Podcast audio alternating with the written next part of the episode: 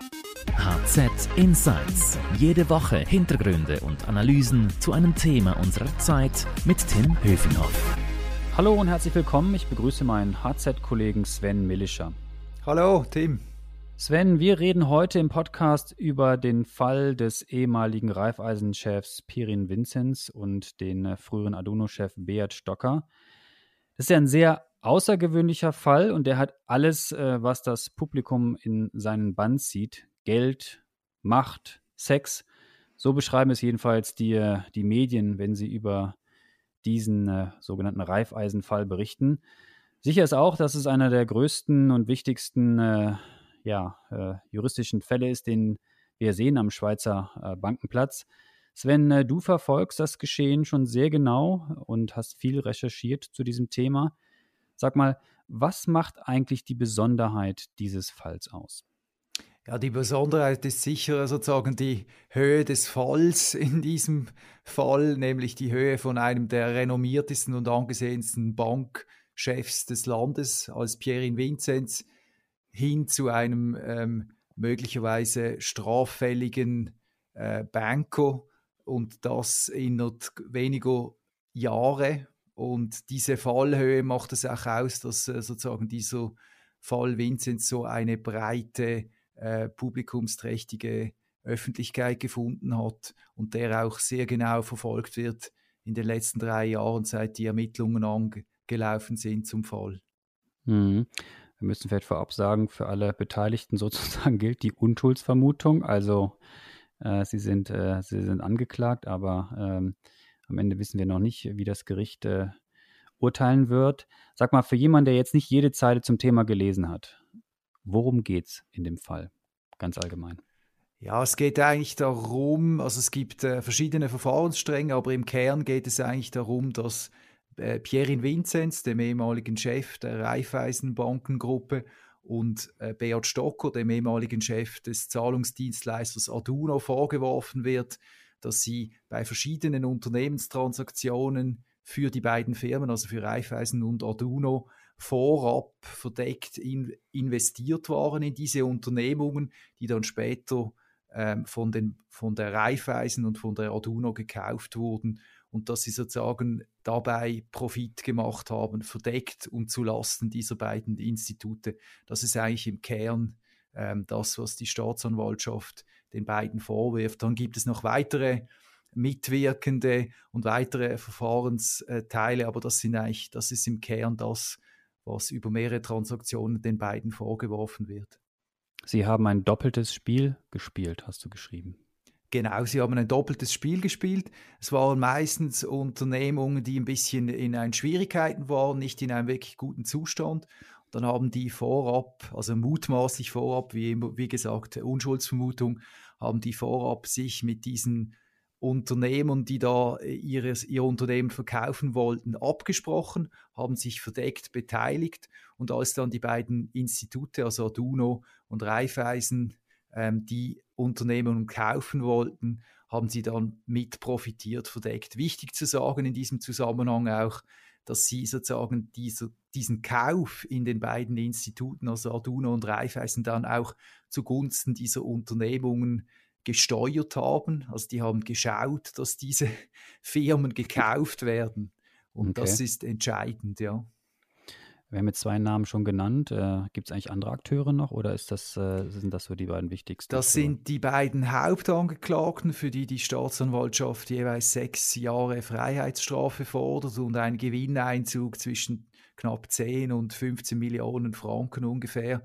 Dann gibt es natürlich andere Mitwirkende, das sind zum Teil Unternehmer, die dann der Arduino oder der Raiffeisen verkauft haben, die aber gemeinsame Sachen gemacht haben mit Vinzenz und Stocker. Und dann gibt es noch ganz viel anderes Personal, Anwälte, PR-Berater etc., die im erweiterten Kreis da mitgewirkt haben. Aber das ist äh, sozusagen das Kernpersonal ist Beat Stocker und Pierin Vinzenz. Die ganze Debatte läuft ja schon seit einigen Jahren. Wie ist das eigentlich ans Licht gekommen? Wie kam das plötzlich raus? Das ist, äh, das ist eine gute Frage, die eigentlich bis heute nicht geklärt ist. Also wer, man muss sagen, öffentlich wurde das Ganze durch äh, Lukas Hessig, den Journalisten und äh, Blogger des Inside Paradeplatz, seines eigenen Finanzblogs. Der hat sozusagen die ersten Teile dieses äh, Fall Vinzenz oder Fall Stocco publik gemacht. Das war im Jahre 2016.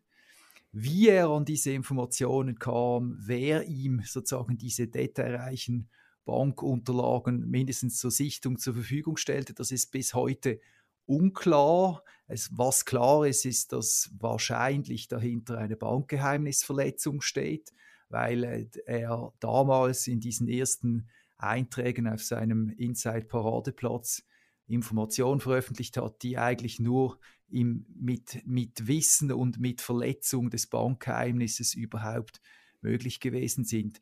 Da läuft eine gesonderte Untersuchung. Schauen wir mal, ob das je ans Licht kommt, wer damals diese Informationen, die dann zu diesem Straffall führten, äh, mhm. weitergegeben hat. Und jetzt sind wir im, äh, im Herbst, äh, Winter fast schon bald, äh, 2020. Du hast es äh, gerade schon ein bisschen ange, äh, getönt. Äh, 2017, 16, 2018 dann hat die Zürcher Staatsanwalt das, äh, Anwaltschaft das äh, Strafverfahren eröffnet. Warum dauert das so lange? Warum zieht sich das über Jahre hinweg? Ja, man muss sagen, grundsätzlich Wirtschaftsstraffälle gehören zum komplexesten äh, an juristischer Materie, die man bearbeiten kann, weil es da viel um Zahlen, um Bewertungsfragen, um komplexe Deals geht. Und auch das ist genau in diesem Fall auch so. Oder? Wir haben mehrere Unternehmenstransaktionen, bei denen nicht klar ist, wie sozusagen der Dealflow genau war, wie, die, wie ist die Bewertung, diese Dinge aufzuarbeiten, ähm, minutiös aufzuarbeiten, dass sie dann auch vor Gericht standhalten, ist enorm aufwendig und komplex. Das zeigt sich auch daran, dass alleine die Anklage über 350 Seiten hat und wirklich äh, sehr, sehr eine komplexe Materie beschreibt. Mhm. Und wo stehen wir jetzt in dem Fall? Also kürzlich hat die Staatsanwaltschaft Züricher Anklage erhoben. Ist das so der Stand, wo wir gerade sind? Weil äh, der Prozess wird ja noch, äh, noch nicht losgehen bald, oder? Genau, also was jetzt passiert ist, dass äh, sozusagen diese Anklageschrift im Bezirksgericht Zürich, das dann den Fall über den Fall richten wird, überwiesen wurde. Jetzt äh, muss sozusagen die, das Bezirksgericht dann oder die Bezirksrichter diese Anklage sichten und dann annehmen. Und dann wird, davon ist auszugehen, dass sie das machen, und dann wird dann wahrscheinlich für das nächste Jahr äh, 2021 wird dann der Prozesstermin festgemacht, wann das Verfahren dann vor Gericht verhandelt wird. Mhm. Wie hat sich denn die Anklageseite bisher präsentiert? Die gute Punkte gehabt oder? Ja, man muss, man muss sehr, sehr vorsichtig sein. Oder die Ermittlungen dauerten die letzten drei Jahre. Also das, äh, sie, es gab eine äh, Untersuchungshaft gegen die beiden Hauptangeklagten Vinzenz und Stocco. Und seit diesem Moment sind eigentlich alle Verfahrensbeteiligten daran, im Zuge dieser Ermittlungen auch so ein bisschen ihren Spin der Geschichte und ihren Spin der, der, des Sachverhaltes in den Medien äh, breit zu treten. Man muss deshalb sehr, sehr vorsichtig sein, was überhaupt äh, von dem stimmt, was ist sozusagen Beeinflussung auch der Öffentlichkeit. Ich wäre in, im Ganzen sehr vorsichtig und auf der anderen Seite hat man eine Anklägerschaft, die Staatsanwaltschaft Zürich, die bis jetzt sehr, sehr restriktiv mit äh, ihrer Kommunikationsarbeit ist. Eben die Anklage ist nur in ganz, ganz summarischen und bruchstückhaften Teilen liegt die überhaupt der Öffentlichkeit vor. Und insofern wäre ich einfach vorsichtig bei der Beurteilung dieses Falles, weil es gibt extrem viele Partikularinteressen, die damit reinspielen. Dass sie nicht verfügbar ist, also dass Journalisten sie nicht einsehen können, ist ja auch ungewöhnlich, oder? Das ist ungewöhnlich, vor allem sozusagen im Zeitpunkt, von dem Zeitpunkt an, wo sozusagen die Staatsanwaltschaft diese, diese Anklage gemacht hat und die dann dem Gericht überstellt. Jetzt liegt offenbar, gemäß meiner Information, liegt da immer noch eine Geheimhaltungsverfügung drauf, was ein bisschen unverständlich ist, oder? Weil die letzten drei Jahre, dass man im, im Rahmen der Ermittlungen dass man dort sozusagen auf die Geheimhaltung pocht seitens der Ermittler ist völlig verständlich, weil da auch Gefahren der Kollusion und so weiter bestehen. Aber im Zeitpunkt, wo sozusagen die Staatsanwaltschaft von der Ermittlerin zur Anklägerin wird, finde ich in diesem Fall, äh, der so öffentlich schon begleitet wurde, wäre es gut, wenn sozusagen die Öffentlichkeit sich auch ein Bild machen könnte, was überhaupt Sache ist. Ganz zu schweigen davon, dass Millionen an Steuergeldern in die Ermittlungen geflossen sind, weil das, äh, das ja ein enorm aufwendiges Verfahren war. Hm. Ich hatte es eingangs gesagt, äh, äh, Geld, Macht und Sex äh, spielt auch bei diesem Fall eine große Rolle und zieht das Publikum in den Bann. Ähm, woran liegt das, dass wir jetzt plötzlich bei so einer Debatte jetzt auch viele Rotlichtgeschichten in den Medien sehen? Das ist natürlich eben, ich habe jetzt vorher mich konzentriert auf die re relevanten Teile der Anklage, nämlich auf diese inkriminierten oder möglicherweise inkriminierten Unternehmenstransaktionen, was aber sozusagen auch ein Teil ist dieser Anklage gegen Vinzenz und Stocker, ist ihr Umgang mit Spesen also Spesen, die sie dann in Rechnung gestellt haben gegenüber ihren Arbeitgebern. Das war damals Arduino und Raiffeisen. Und in diesem Zusammenhang gibt es ganz, ganz viele einfach pikante Details, wie äh, Vinzenz und wie Stocco gewisse zweifelhafte Dienstleistungen, Rotlichtbesuche, ähm, Familienreisen etc. gegenüber ihren Arbeitgebern un möglicherweise ungerechtfertigt in Rechnung gestellt haben. Und das ist natürlich, muss man sagen, ist äh, pikant im Sinne einer, wenn man ein Boulevardesk daran geht, kann man sagen, das ist, äh, ja, das ist Schlüsselloch-Journalismus, der ein bisschen de, das, ähm, da die, die, die eigene Lust am, am, am Boulevardesken befriedigt. Relevant ist es im Gesamtzusammenhang eher, ist das Ganze eher sekundär. Wenn man anschaut, auch, äh, man geht davon aus, dass diese ungerechtfertigten Spesen belaufen sich bei Pierre in Vinzenz jetzt zum Beispiel auf etwa eine halbe Million Franken. Wenn man aber den ganzen Komplex anschaut, dann geht es bei ihm alleine von unrechtmäßig, möglicherweise unrechtmäßig erzielten Gewinn geht es um 9 bis 10 Millionen Franken ungefähr. Also da sieht man eben ein bisschen die Größenordnung. Aber es ist natürlich äh, sozusagen ein gefundenes Fressen, wenn man ein bisschen mit, mit äh, Rotlichtdamen und ungerechtfertigten Flugreisen ähm, die Medien anfüttern kann. Hm, aber es ist Teil der Anklageschrift, richtig?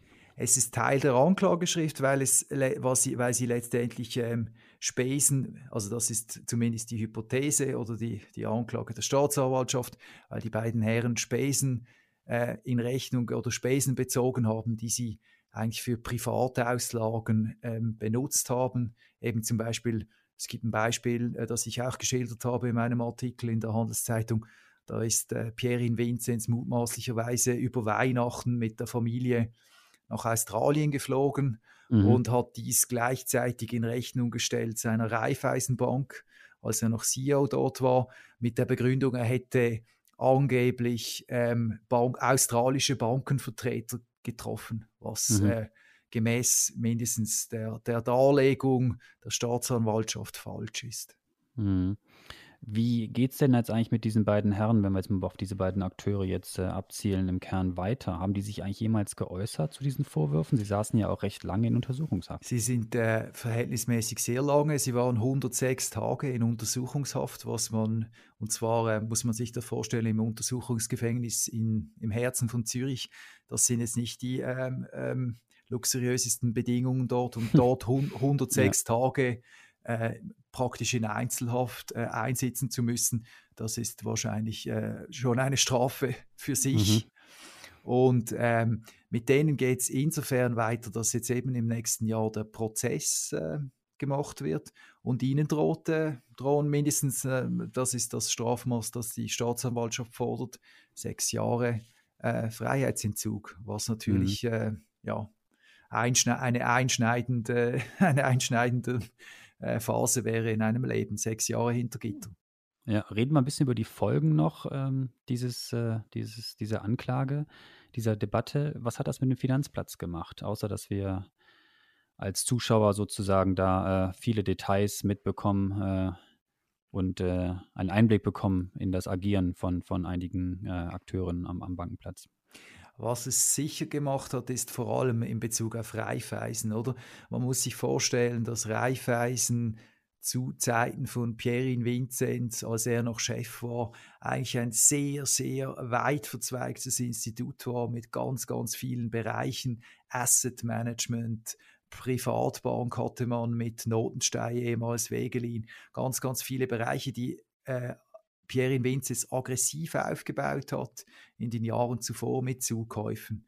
Eben unter anderem auch einer dieser möglichen inkriminierten Firmen, die heißt Investnet und war im Beteiligungsgeschäft mit KMUs tätig.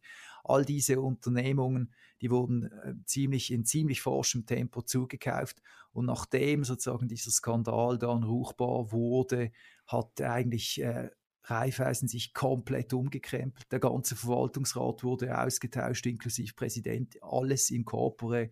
Das ganze Geschäftsmodell wurde wieder zurückgestuft oder eingedampft aufs, aufs klassische Zinsdifferenzgeschäft mit Hypotheken und Spargeldeinlagen. All das eigentlich, was äh, Vinzenz in den zehn Jahren plus zuvor aufgebaut hatte, wurde zurückgebaut und es hielt eine Unternehmenskultur Einzug, die sehr stark von, von äh, einer Bescheidenheit geprägt ist, die in, den, in der Ära Vinzenz, muss man heute davon ausgehen, sehr stark gefehlt hat. Mhm. Also da hat es auf jeden Fall einen Wandel gegeben. Äh, Gibt es andere Änderungen, äh, die dir aufgefallen sind? Oder hast du das Gefühl, da wird noch einiges vielleicht auch noch durch den durch den Prozess noch ans, ans Tageslicht kommen, was äh, äh, den äh, Finanzplatz in Atem halten wird?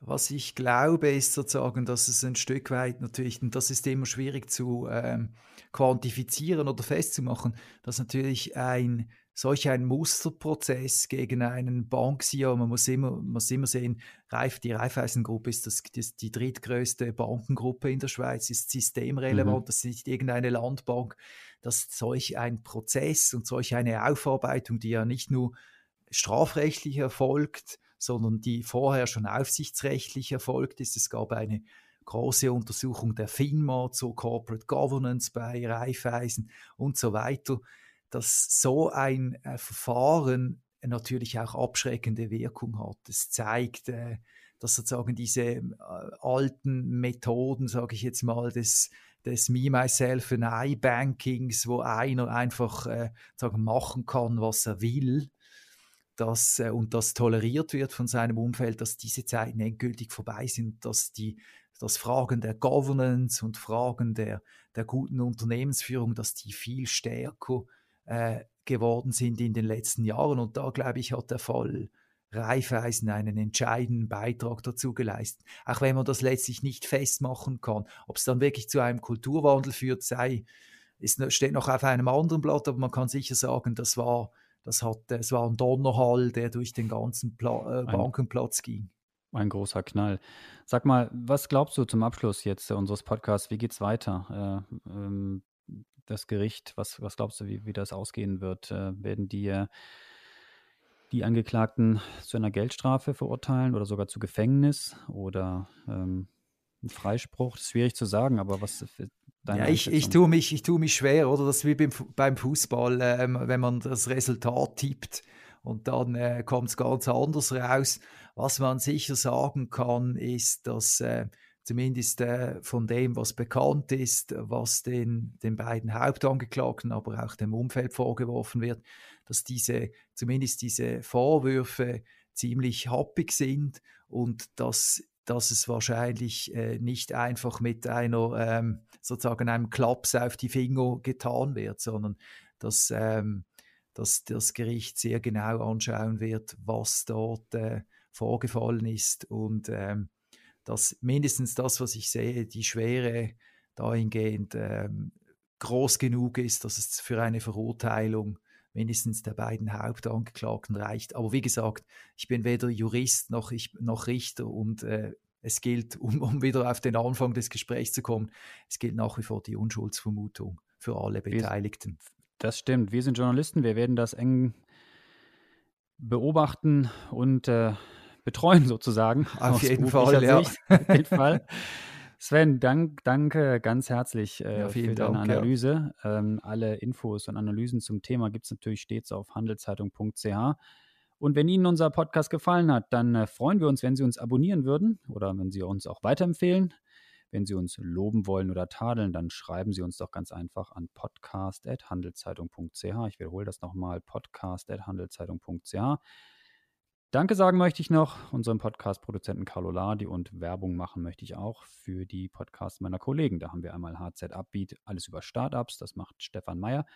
Und wir haben zudem den Podcast mit dem Titel Schöne neue Arbeitswelt, den macht meine Kollegin Melanie Los. Merci fürs Zuhören, bleiben Sie gesund. Sven, danke dir nochmal und bis dahin. Danke. HZ Insights